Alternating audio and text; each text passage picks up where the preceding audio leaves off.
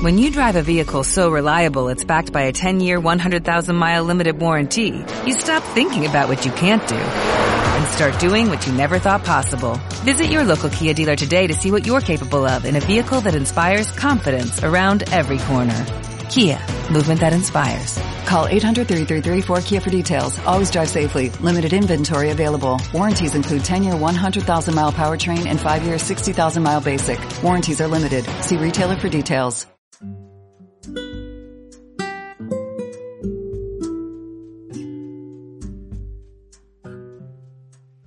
Hola, soy Jorge Sáenz.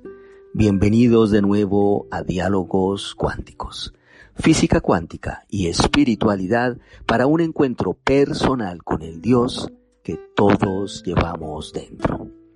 Hoy, hoy quiero invitarte a que te identifiques con tu ser espiritual. Sí, sí, estoy hablando de tu alma, a que te identifiques con tu alma a que dejes atrás la identificación con tu mente, a que accedas al campo de infinitas posibilidades, a tu alma, a través de la puerta inmensa que se abre en tu corazón. ¿Te animas? Caminemos entonces. Tu identificación con la mente te mantiene atrapado por el tiempo viviendo, viviendo a través de la memoria y la anticipación.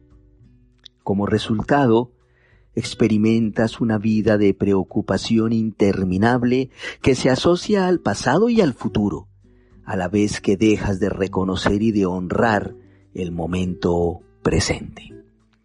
Bajo estas circunstancias vives la ilusión de un pasado que te da identidad y un futuro que trae una promesa, una promesa de salvación. Y mientras que esto ocurre, te pierdes del inmenso y maravilloso ahora. Te pierdes la posibilidad de ir más allá de los límites de la mente, de acceder a un ámbito sin tiempo y sin forma, el ámbito de las infinitas posibilidades, la dimensión espiritual donde puedes ser, donde eres realmente tu esencia. La pregunta lógica es, ¿cómo, cómo te apartas del pasado y del futuro y haces una inmersión en el ahora? Pues bien, para moverte en el ahora y percibir las cosas sin el filtro de la mente, debes descubrir a las personas, a las situaciones y cosas desde la dimensión de tu ser espiritual. Al alcanzar esta dimensión espiritual libre del tiempo, abres la puerta a una forma, a una forma de conocimiento diferente, fuera del dominio de la mente. Recuerda que la mente no puede conocer realmente las cosas, solo puede conocer hechos, información sobre las cosas. En palabras sencillas, tu mente no puede conocer realmente a tu esposa, a tus hijos o a tus amigos, solo conoce juicios, hechos, opiniones sobre ellos. En el día a día y bajo las circunstancias cambiantes propias del mundo físico, la mente encuentra entonces el terreno fértil para apoderarse de todos los aspectos de tu vida, incluyendo, por supuesto, tus relaciones interpersonales. El camino para retomar el control pasa siempre por retirar tu atención del pasado y entrar en el ahora.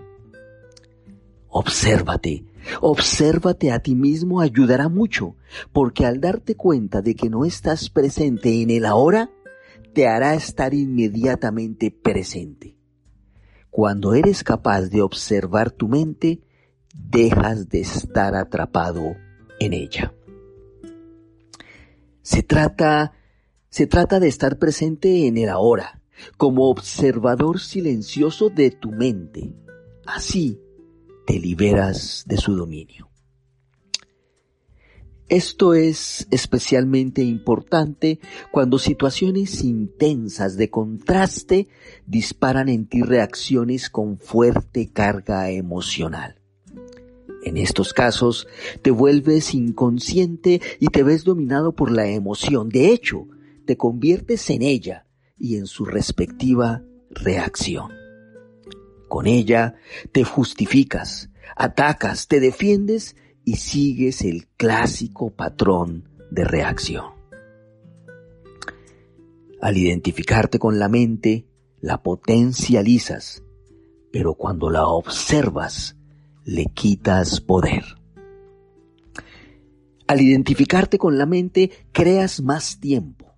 Al observarla, te abres a la ausencia de tiempo.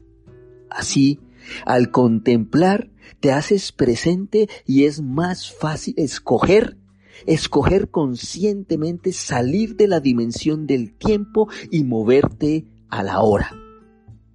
Algo importante, el moverte a la hora no bloquea tu habilidad para utilizar la mente, de hecho la fortalece y la agudiza. Pero te preguntarás, ¿qué hacer con el tiempo que gobierna el mundo de las cosas? O sea, con el tiempo del reloj. Pues bien, incluso en esta dimensión práctica del día a día, el momento presente sigue siendo el factor esencial, porque cualquier lección del pasado se hace relevante y encuentra aplicación en tu ahora. De igual manera, cualquier plan y trabajo que realizaste con el fin de lograr una meta, una meta, por supuesto, en el futuro, se hace en tu ahora. Al final, el objetivo es usar adecuadamente el tiempo del reloj, librándote del impacto psicológico del mismo.